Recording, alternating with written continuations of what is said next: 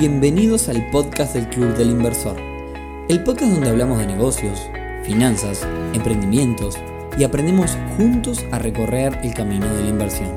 Bienvenidos a un nuevo episodio del podcast del Club del Inversor, temporada 2021. Hoy viernes 16 de abril, episodio número 47 en el que dejamos los cripto episodios, las cripto cosas que veníamos hablando en los últimos episodios, para hablar de algo que también tiene muchísima fama y que es el trading. Particularmente vamos a intentar responder una pregunta que nos han hecho mucho en las redes y que es, ¿se puede vivir del trading? Con las disculpas del caso hoy, porque tengo la voz un poco tomada, estoy un poquito resfriado porque estamos en media estación y suele pasarme, pero bueno, vamos a intentar entonces responder esta pregunta. Si se puede vivir del trading. Pero antes, y como siempre, clubilinversor.uy, una comunidad que está acercándose ya a los 500 socios y que va también te va a servir para encontrar personas que están particularmente interesadas en las operaciones en bolsa, en el trading, para poder intercambiar lo que se llama señales, digamos, poder este, también eh, compartir opiniones sobre diferentes acciones o activos financieros a los cuales vayas a operar. Si no entendés nada de lo que dije de esto, quédate un ratito más escuchando el episodio que vas a entender todo de lo que estoy hablando. Bien, ahora sí, vamos al tema del día de hoy, que como siempre les digo, llega a raíz de, de comentarios, de preguntas y mensajes de ustedes que nos hacen los oyentes y fiel seguidores de nuestras redes, aprovecho a pasar nuestro Instagram, que es arroba Uy, para que nos sigan. Es allí donde interactuamos más con, cada uno de ustedes. Así que arroba Club del Inversor ahí en Instagram, eh, nos vas a encontrar y vas a poder este, charlar de estos y otros temas con, con nosotros. Y allí fue donde esta semana me llegaron varias preguntas parecidas, todas apuntando a lo mismo. Y la pregunta era, ¿se puede vivir del trading? Entonces, empezando de la misma forma que siempre encaramos los temas en este podcast, hablemos de qué es el trading. Lo primero que tenemos que entender es que el trading es un área dentro de las inversiones en bolsa. Tal como el término en inglés lo, lo refiere, hacer trading implica la compraventa de ciertos instrumentos con la particularidad que esas compras y ventas se van a hacer en un tiempo muy corto, dentro del mismo día. Por lo cual, en un mundo donde queremos todo ya y todo apunta a lo instantáneo, comprar algo y venderlo en minutos y hacer dinero por eso es bastante tentador.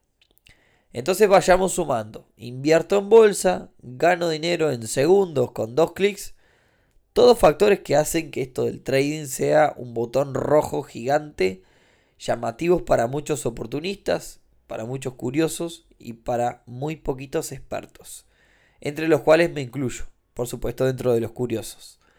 Ahora en breve les voy a contar un poco también eh, mi experiencia con el trading que me parece que le puede sumar valor a este episodio. Entonces, ¿qué cosas se compran y se venden dentro de estas compraventas que yo que planteaba dentro del trading, ¿no? Hacer trading es especular. Es especulación pura. Es especular con que un activo financiero va a ir en una dirección puntual. Puede ser a la baja o puede ser a la alta. Al alza. Puede ser una acción, puede ser un futuro, puede ser Forex, cualquier cosa. Siendo este último, el Forex, eh, digamos, lo más comentado y promocionado también en las redes. El Forex es al final del día el mercado de las divisas, el cual para hacer trading puedo trabajar sobre pares de divisas. Es decir, imaginemos que yo aquí en Uruguay especulo que el dólar va a subir. Entonces, voy a hacer trading con el par de monedas dólar y peso uruguayo. Entonces, necesito mil dólares con un dólar a 44 pesos uruguayos Tal cual como si fuese una casa de cambio, puedo comprar estos mil dólares por 44 cada, cada dólar. Me quedarían 44 mil pesos uruguayos para comprar estos mil dólares. Y como yo especulé que iba a subir, si eso es efectivamente lo que sucede, y por ejemplo el dólar se va a 46 pesos uruguayos por cada uno de los dólares, yo vendo estos mil dólares y termino obteniendo 46 mil pesos. O sea que obtuve 2 mil pesos de ganancia en esta operación. Bueno, eso es Forex, básicamente con algunas diferencias. No solo la de que en el Forex se opera en bolsa, sino generalmente también en el Forex se opera apalancado. Y este último concepto es muy importante porque básicamente invertir apalancado es invertir más dinero del que realmente tengo en cada operación. Lo que no quiero hacer de esta operación, de este operación, de este episodio un episodio demasiado técnico, pero básicamente al estar apalancado, al ganar, me va a aumentar mucho las ganancias, pero también al perder me va a aumentar las pérdidas. Pero bueno, nos fuimos un poco por el lado técnico. En definitiva, se compra y se vende cosas especulando con su valor. Si va a subir o si va a bajar. ¿Qué lo diferencia entonces con un casino? El casino es azar puro. Acá hay una especulación que puede ser más o menos certera según mi experiencia y según la capacitación que yo pueda tener como trader. Pero básicamente se, se, basa en dos análisis. El primero es el análisis fundamental y el otro es el análisis técnico. El análisis técnico consiste en encontrar patrones de comportamiento en los activos financieros, para especular si pueden llegar a repetirse esos patrones o si de alguna forma podemos predecir hacia dónde va a ir este activo financiero. El análisis fundamental son los hechos. Por ejemplo, Joe Biden, presidente de los Estados Unidos, sale a decir que va a cerrar las fronteras. Esto probablemente va a impactar en la cotización del dólar. Entonces, esto forma parte del análisis fundamental, los hechos. Basado entonces en estos dos análisis que se hacen, se realizan estas especulaciones sobre las cuales voy a apostar, entre comillas. ¿Cómo se hace el trading? Es muy fácil. Se contrata un broker intermediario, una empresa, esta empresa me va a abrir una cuenta para poder invertir en bolsa. Yo voy a tener que girar dinero a esa cuenta. Probablemente si no es un broker local, es decir, si no es el broker de mi mismo país, me va a cobrar un giro internacional. Y luego, a través, me va, me va a dar una herramienta a través de la cual yo voy a operar, este, en, digamos, en bolsa, ¿no? Entonces, esta herramienta puede ser una aplicación de celular del estilo de MetaTrader. En esta, en esta herramienta, aplicación, voy a, voy a, poder operar muy fácilmente, comprar y vender activos financieros. eso realmente es, es, muy fácil. Pero no hay que olvidar lo importante. Lo importante es para el intermediario es que yo opere. Ya que el intermediario me va a cobrar por operación. Si gano, mejor porque me voy a quedar más tiempo. Obviamente, para el intermediario, si yo voy a ganar, le sirve. Pero hay que tener en cuenta que ellos también van a ganar si nosotros perdemos, porque ellos van a ganar por operación, no importa el resultado. Puede también que el intermediario, en su intento de ayudarme porque me vaya bien, me envíe lo que se llaman señales, en cual hay muchos grupos por allí, también me lo han preguntado a través del Instagram. Hay muchos grupos de Telegram y páginas web incluso que dan señales que no son más que mensajes o sugerencias diciendo, che, mira, ahora es, es momento para comprar tal cosa o ahora es buen momento para vender tal otra. La idea es ayudarme a conseguir buenos resultados. Particularmente las webs y las y los grupos de Telegram que se dedican a, comercializar o a intentar enviar señales tienen algún trasfondo de ganar dinero atrás, ¿no? Hay páginas web que se dedican a dar señales y lo que te dicen es, bueno, Barro, si estas señales te parecen que te pueden servir, yo te ofrezco tal broker del cual comisiono. Hay grupos de Telegram que se dedican a enviar señales y te dicen, bueno, te doy tantas señales gratis y si querés señales todos los días, tenés que pagar. Bien, hasta acá todo muy bonito, pero ya vamos a ver que no es tan así. Y para ello te voy a contar mi experiencia con el trading. Fue una experiencia hace muchos años. Creo que alguna vez la conté, pero bueno, dicen que el público se renueva. Así que bueno, la cuento. En aquel momento yo ni siquiera conocía a Rodrigo, mi socio actual de, de Club Inversor y podcaster de, Neurona Financiera. Eh, fue hace mucho tiempo, yo estaba en, la búsqueda de, nuevas cosas como para invertir, eh, no tenía tanta experiencia en el rubro de, inversiones en general. Y bueno, me puse a buscar cosas y apareció una de estas empresas que ofrecía invertir en, en Forex, en trading y demás. Yo no entendía mucho lo que era, bueno, empecé a investigar y bueno, esa empresa, este, nada, me, empezó a mandar mails y demás. Y bueno, sucedió que ahí yo tuve un lapso donde me puse a estudiar. Estuve mucho tiempo estudiando, eh, estudiando por las mías, estudiando para intentar, digamos, el día de mañana que ingresara a hacer trading, no, no, no fallar, tratar de minimizar esta, esta curva de aprendizaje y no terminar perdiendo dinero. Resulta que una vez que me, a medida que me puse a estudiar y encontrar cada vez más material, sobre estos temas, me empecé a engolosinar cada vez más y bueno, hablé nuevamente con la empresa, en la cual me ofreció tener una cuenta demo antes de poder operar con la plata mía, eh, digamos la plata real. ¿Qué es una cuenta demo? Es algo que casi todos los intermediarios, empresas que permiten invertir en trading, te, te, dan como con plata de prueba, que es una plata virtual. Son operaciones que tú puedes hacer también desde tu celular o de la plataforma que utilices de forma real, es decir, las operaciones son reales, pero la plata es ficticia. La cuestión es que, como siempre digo, una cuenta demo no es una cuenta real.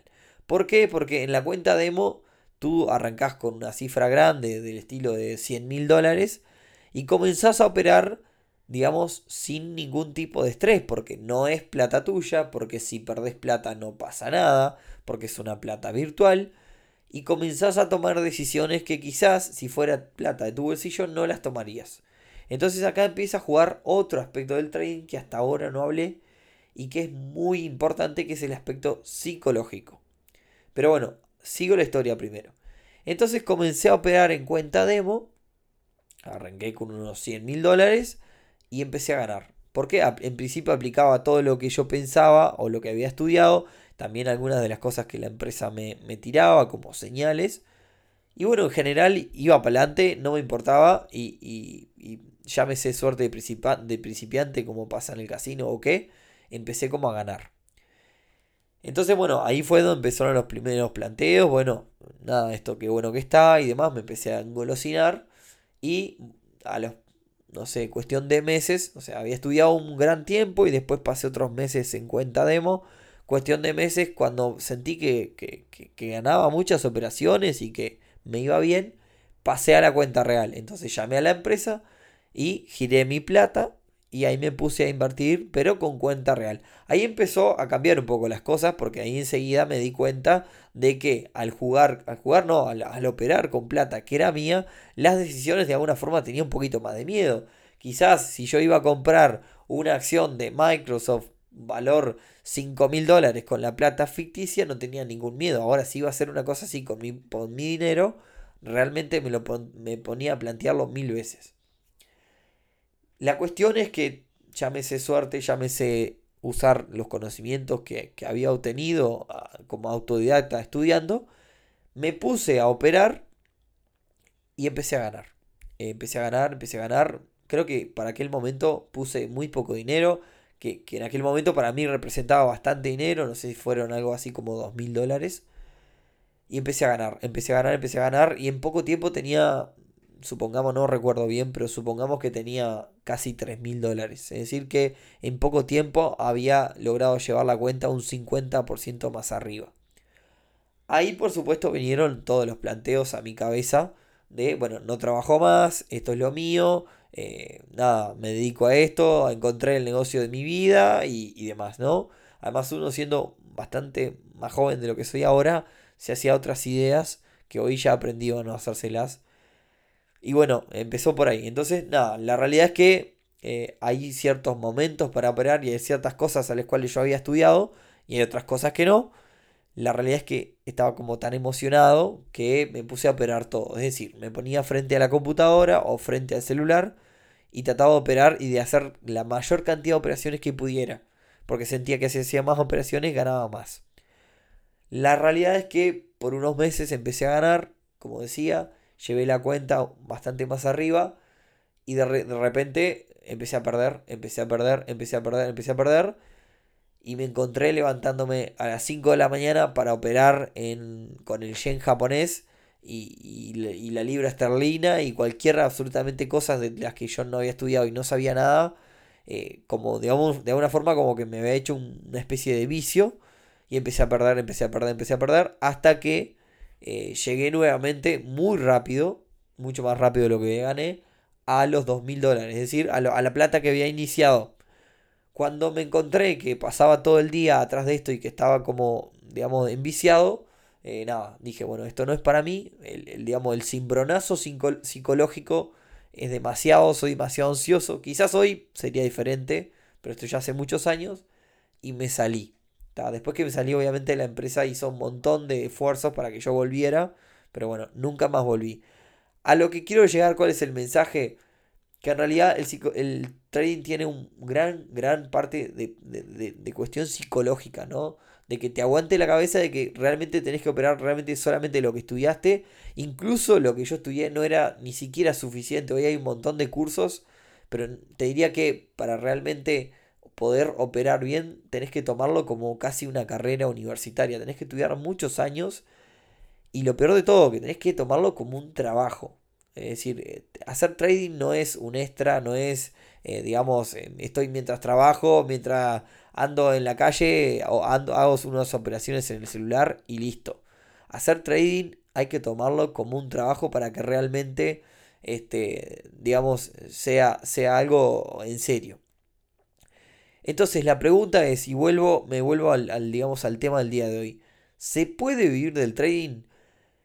Para los que gustan del fútbol, eh, es parecido a la posibilidad de que un jugador de fútbol termine jugando en un club importante europeo. La realidad es que se puede jugar al fútbol, pero los que llegan son muy poquitos. Y esto, como decía, por varias razones. El primero es el factor psicológico del que hablaba, que, en realidad algunos de los cursos que, se ofrecen este, relacionados al trading hablan mucho de meditación, de yoga, de cosas un poco para controlar la mente. En segundo lugar, el factor capacitación. Hay gente que quizás lee un blog y se siente capacitada este, como para hacer trading. Yo hay un ejemplo que también uso y que lo ha usado Rodri, es que eh, nadie se pensaría subirse a un avión y pilotarlo sin haber estudiado absolutamente nada. ¿Por qué? Sería considerado un suicidio. Bueno, esto es exactamente lo mismo. Entonces, hay gente que sin embargo ve una señal o ve una cosa o lee un blog y se siente preparada para empezar y se cree que el trading es lo que le va a salvar la vida. Y por último, el factor del tiempo. Hacer trading lleva tiempo y por ende hay que tomarlo como un trabajo. Entonces, para, para no, no hacerlo demasiado largo, ¿cuál es el problema con el trading y por qué es tan famoso? Y es por esto de la instantaneidad. y porque en los papeles, la realidad, es que es posible, estando apalancado con esto que yo digo, que uno puede invertir más dinero del que realmente tiene, es posible hacer muchos dólares en segundos.